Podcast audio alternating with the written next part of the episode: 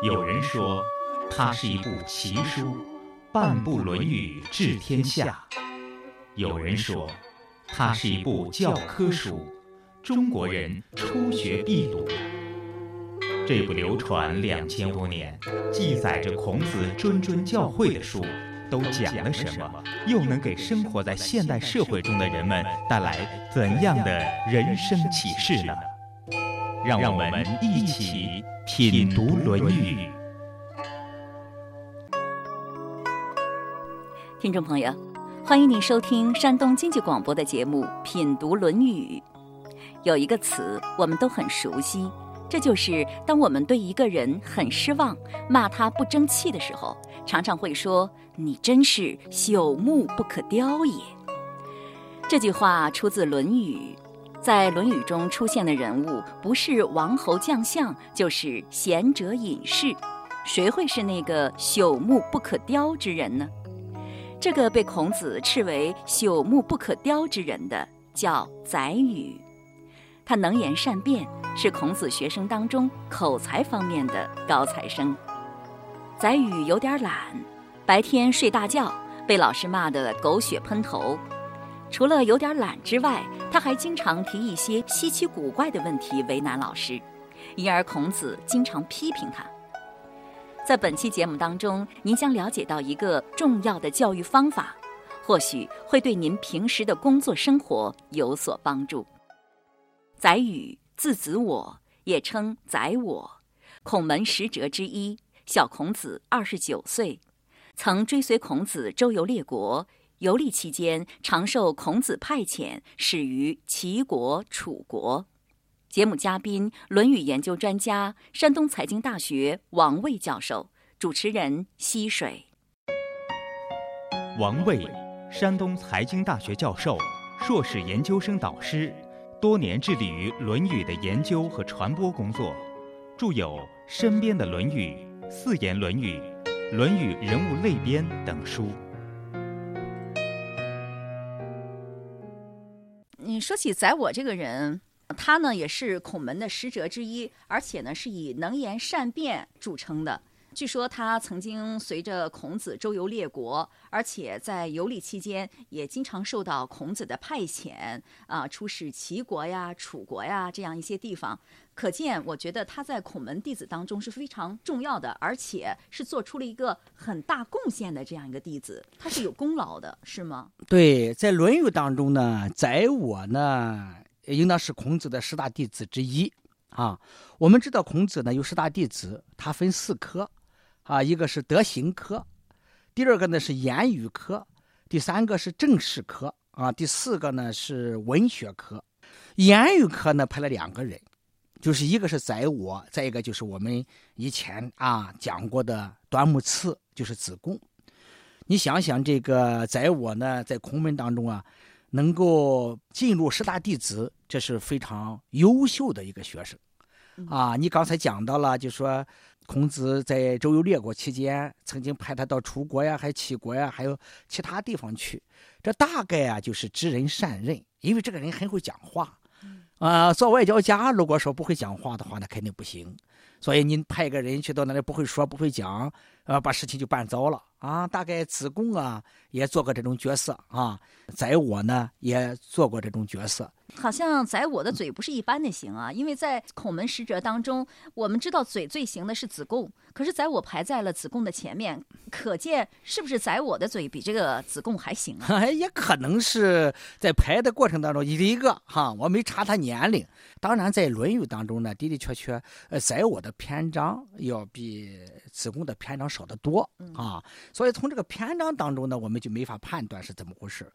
但是的的确确在谈到这个宰我和子贡这个排位这个顺序的时候，就谈到言语科的时候，是把宰我排在前面的，很可能就是宰我的年龄可能要大一点啊，子贡的年龄要小一点，很可能是按照这个排的。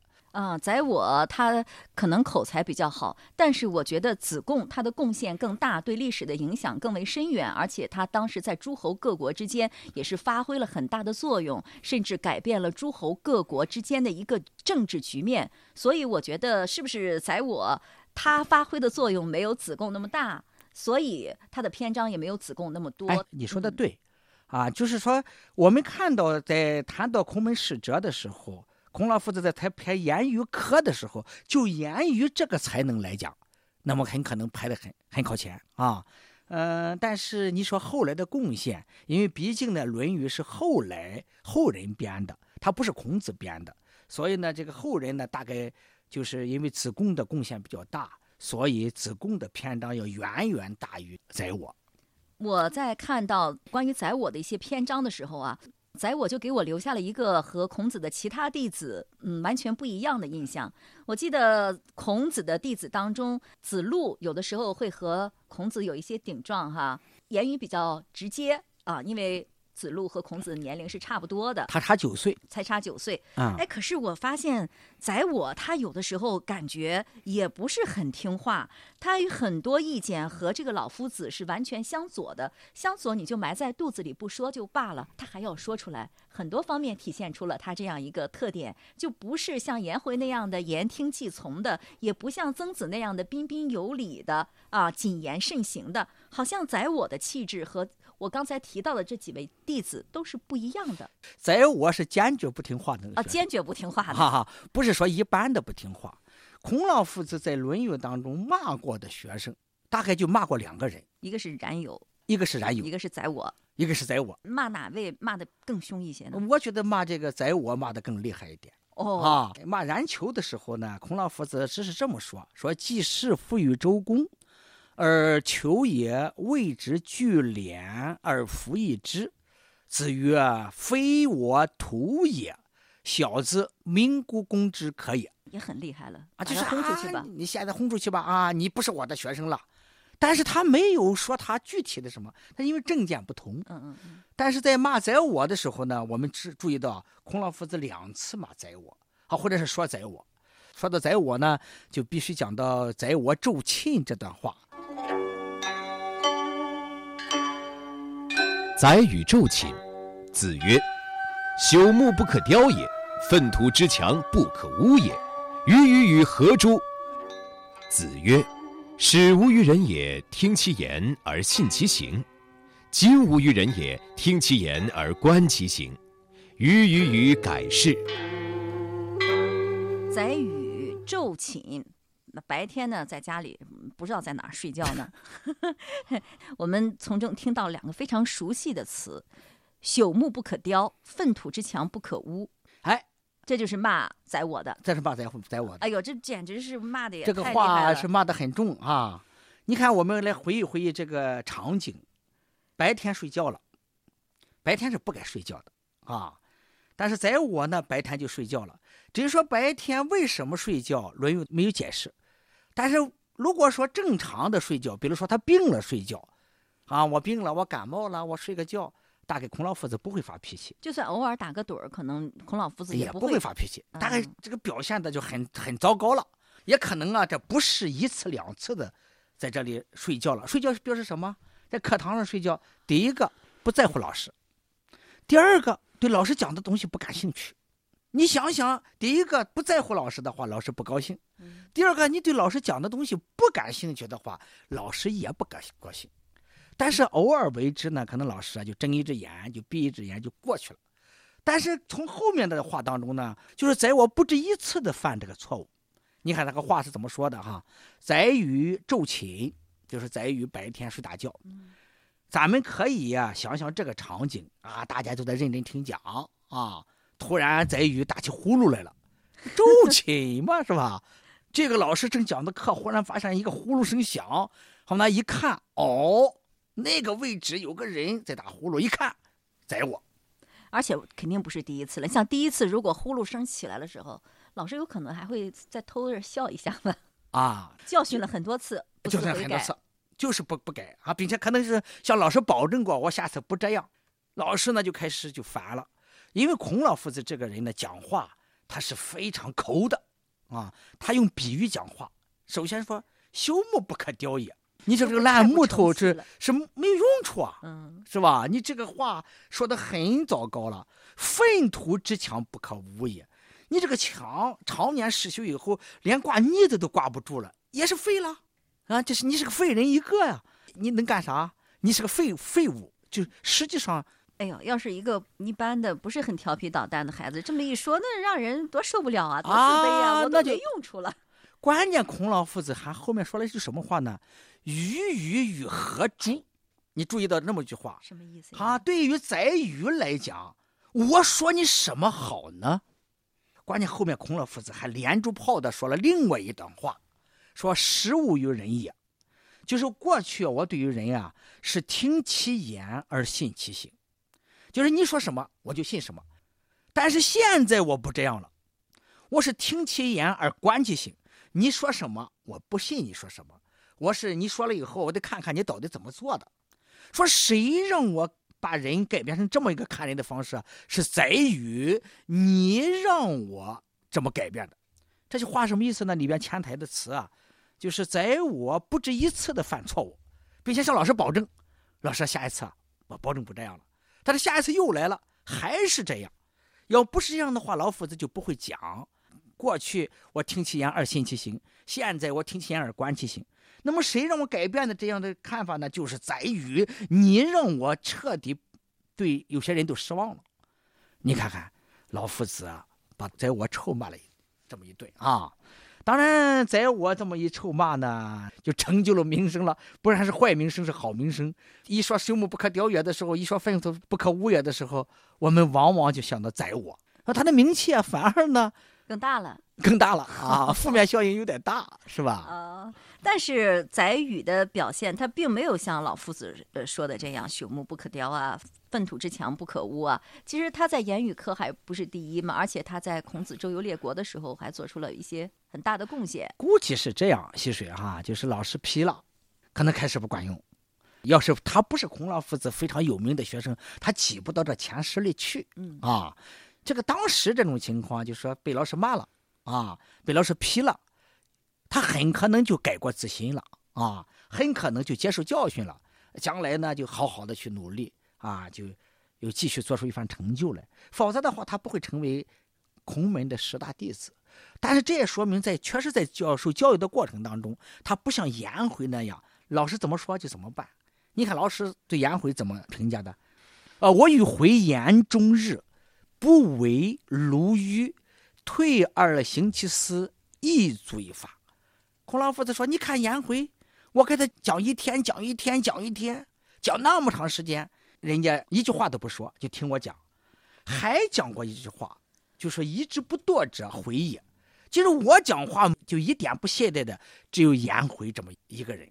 就是孔老夫子也注意到了，可能他在给别人讲话的过程当中啊，别人呀强打精神啊，有时候打哈欠啊等等，但是人家颜回是绝对不显出那么的懈怠来。”这说明这个课堂啊啊，我觉得哈，就是这个宰予啊做的不对。说在这里啊，我在课堂上也偶尔遇着睡觉的人，也偶尔遇着这种打呼噜的人。你也会把他像孔子这样的骂一顿吗？因为我上课呢，这个有两种情况啊，一种是呢，就是给学校的学生上课，那么有时候呢，就是一些培训班让我去讲讲课啊，有这么种情况。就是我也记得有一次培训班呢，正在讲的课啊，后面呢就传了一个哈，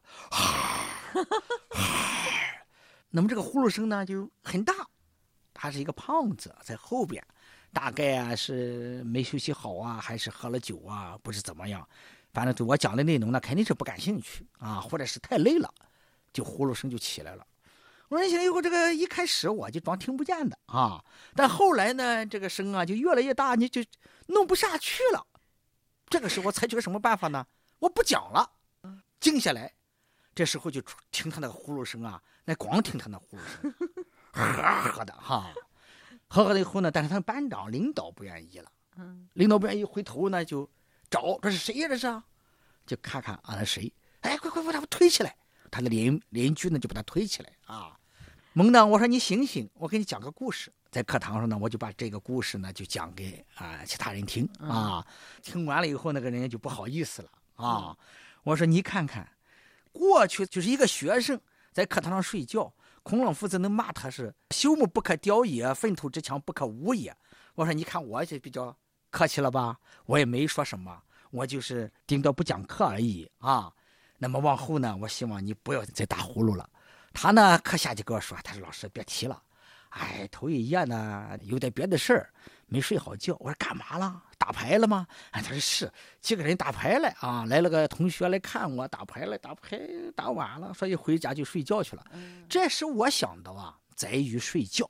那为什么在于在课堂上睡觉呢？前天夜里休息不好，但也不能天天夜里休息不好啊，不是天天夜里，经常啊，就是啊，就是夜里休息不好啊。难道失眠吗？他这种性格的人不会失眠，但是呢，不是休息不好，就是不休息，夜里不睡觉干嘛呀？我觉得在古代，他晚上不休息，又没有电脑，又没有灯，是吧？啊。做白日梦吗？嗯，要做做白日梦。你但是你你想想，如果晚上睡了觉以后，为什么要要白天睡大觉呢？他总得有有有个说法。他可能就对孔夫子讲的东西不感兴趣。你不感兴趣的话，你就能睡着了啊。哎，他老师一讲课，有有这种情况啊。啊，哎，只要不感兴趣。哎，对他干别的很精神，听老师一讲课就开始困了。啊，还有这种人，但不论怎么样，把老夫子惹惹烦了。对。哈。那孔老夫子就是在《论语》当中记录这样一段，能带给我们什么样的启示呢？啊，如果说《论语》当中每一段都有启示啊，我觉得倒。不一定，但是这段话呢，我觉得有两点非常明显。第一点，就是孔老夫子说话的这种教育方式和方法，在这一段当中表现的非常明显。我以前讲过，我说孔老夫子作为一个教育家来讲，他是用比喻啊、非常形象啊、举例子啊这种语言来教育他的学生，在这一点上充分的表现出来。你看用的词儿“朽木”，啊，朽木当然就是不可雕。第二，用的粪土之墙，啊，当然他是不是人家睡个觉就非要用这么严厉的词去去批评这个学生，那是另当别论。但是从孔老夫子这个语言的表达来讲，他用形象的语言来进行教育活动，我觉得这一特点呢是非常明显的。那么第二呢，也反映了啊，孔老夫子他和学生之间有一些非常直率的东西，学生表现不怎么样，他就得发脾气。他就得批，其实这是也是一种教学方法，哎，也是一种教学方法。你说颜回这个，你你舍得批他吗？你不舍得批他，你不表扬他就觉得对不住他了。但是有的学生来讲，他就是比较适合这种呵斥的教学方法。哎，他就是实际上也是一种因材施教。对，你想喝，棒喝啊，让他警醒一下。说到这儿，我就想，那么这个故事是发生在呃孔子周游列国之前吗？啊，你想想，后来他又到齐国去，到其他国家当使节的话，他成熟了，估计就不会办这些事情了。由此我们推断，这个故事应当是早年的故事。懂事儿了，你说还叫老师发这么大的火，不大可能。但是你说十几岁的孩子就。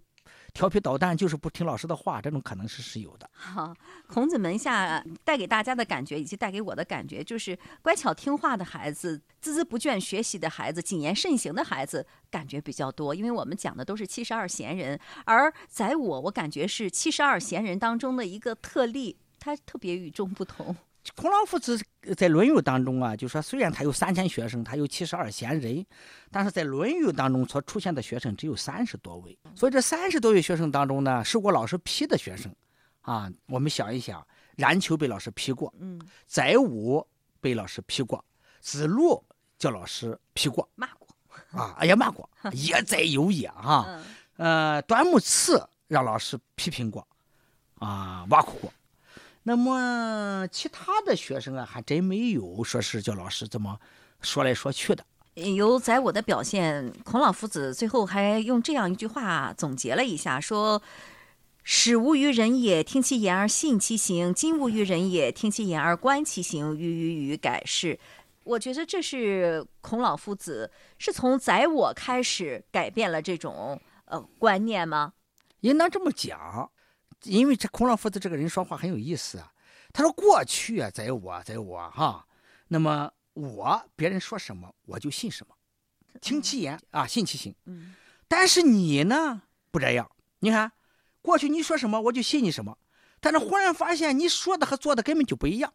那现在呢，就从你身上，我就得到一个结论，就不能别人说什么我就信什么，因为存在着像你这样的人，是你改变了我以前的看法。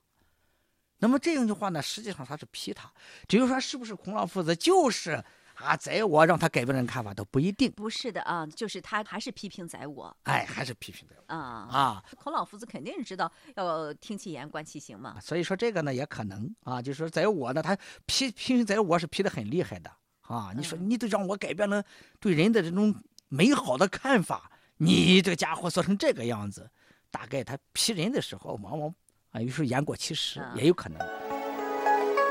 刚刚我们听到的是王卫教授对“宰我被骂”这段话的一个解读。由《论语》中的这段话，朽木就成了子弟不成器的代名词，宰予呢就成了不争气与不可交的典型。朽木不可雕也，也成为了很多师长前辈用来责备年轻人没出息的惯用语。通过王教授的解释，我们了解到，用严厉的斥责来教育子弟，也是孔子因人施教的教育方法之一。宰予今后成才、做官、名列十者首位，恐怕也与孔子的如此教训不无关系吧。说到这里，您或许会说，这就是你开头所说的孔子的教育方式吗？不尽然，也不全面，请您接着往下听。《论语》篇章言简意赅，后人有注解六百八十家，对同一篇章的解释多有不同，甚或完全相反。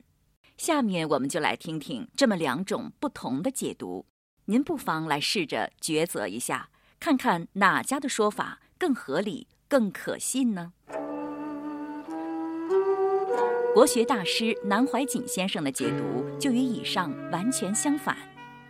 在《论语别裁》当中有这样的记载：过去的读书人和一切想要取得功名成就的人，都会严格的要求自己不昼寝，就是不睡午觉，认为睡午觉是意志消沉、自甘堕落的表现。清朝的中兴名臣，也是著名的理学家曾国藩就不敢睡午觉。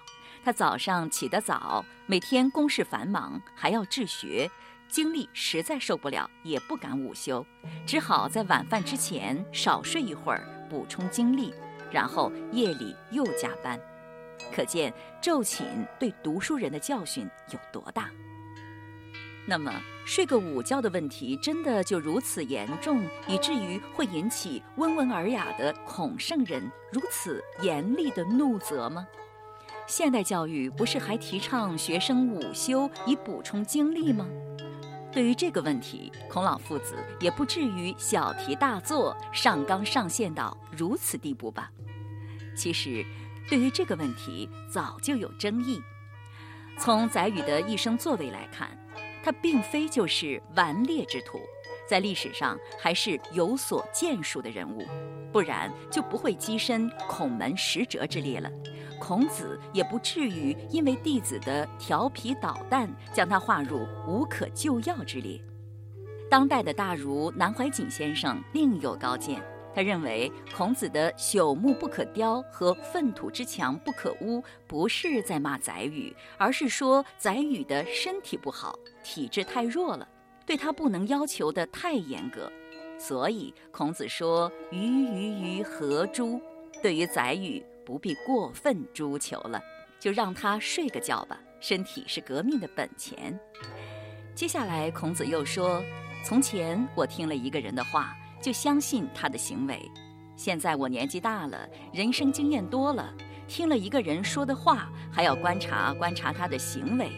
这个改变是宰予给我的启发。”南怀瑾先生认为，孔子是说，以前他认为。一个人有思想、有才能，就会相信这个人将来一定有成就。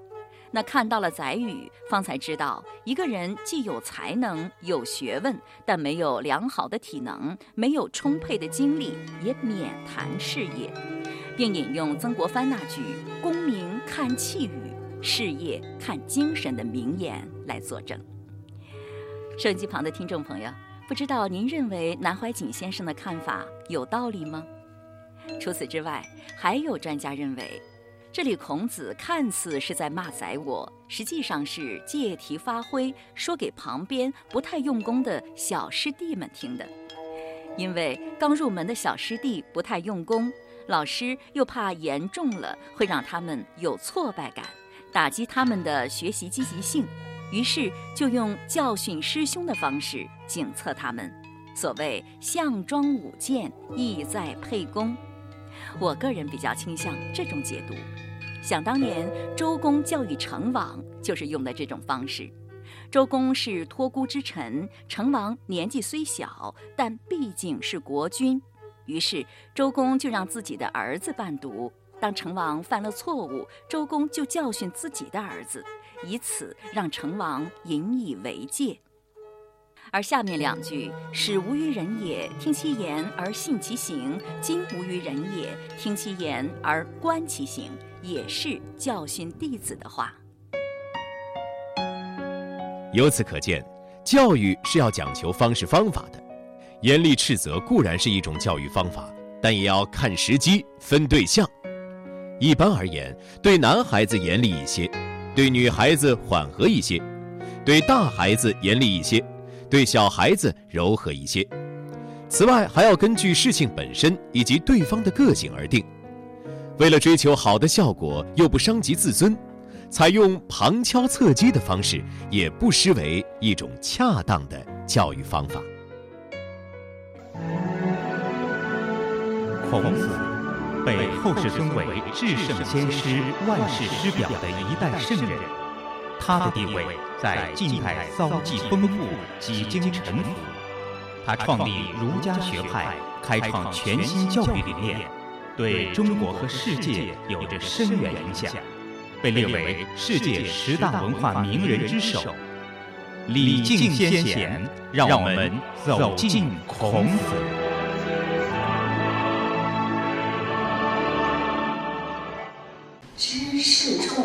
之门起，知是众妙之门，弗使小。您现在听到的是山东明鹤国学堂正在上课的声音，在那里，我采访了部分来上课的学员。您来了几次了？参加这个啊，我是第二次。哎，我觉着我年纪也大了吧，六十多了吧，我就想，我说一天学一点儿可以了吧，是不是？今天上午有什么收获吗？我这不给他说，我说我记住了这么两个词就挺好了。一个就是说那个五十几页的啊，您您说那两句话。不有五十一人，啊，还有这个精气为物，呃，游魂为变。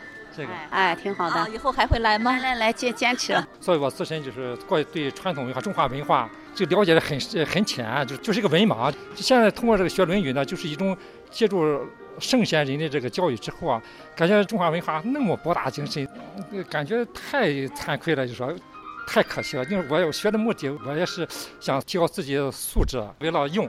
觉得用上了吗？作为家庭里面已经用上了，看自身改变了之后，家庭就和谐。通过老师的讲解。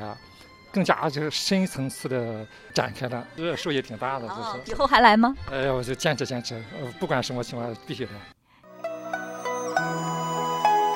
听众朋友，您会到明鹤国学堂来共同学习《论语》吗？这是一个公益课堂，每个周日上午九点到十一点半讲授《论语》，课程地点偶有变动，欢迎垂询八五零三六六幺三。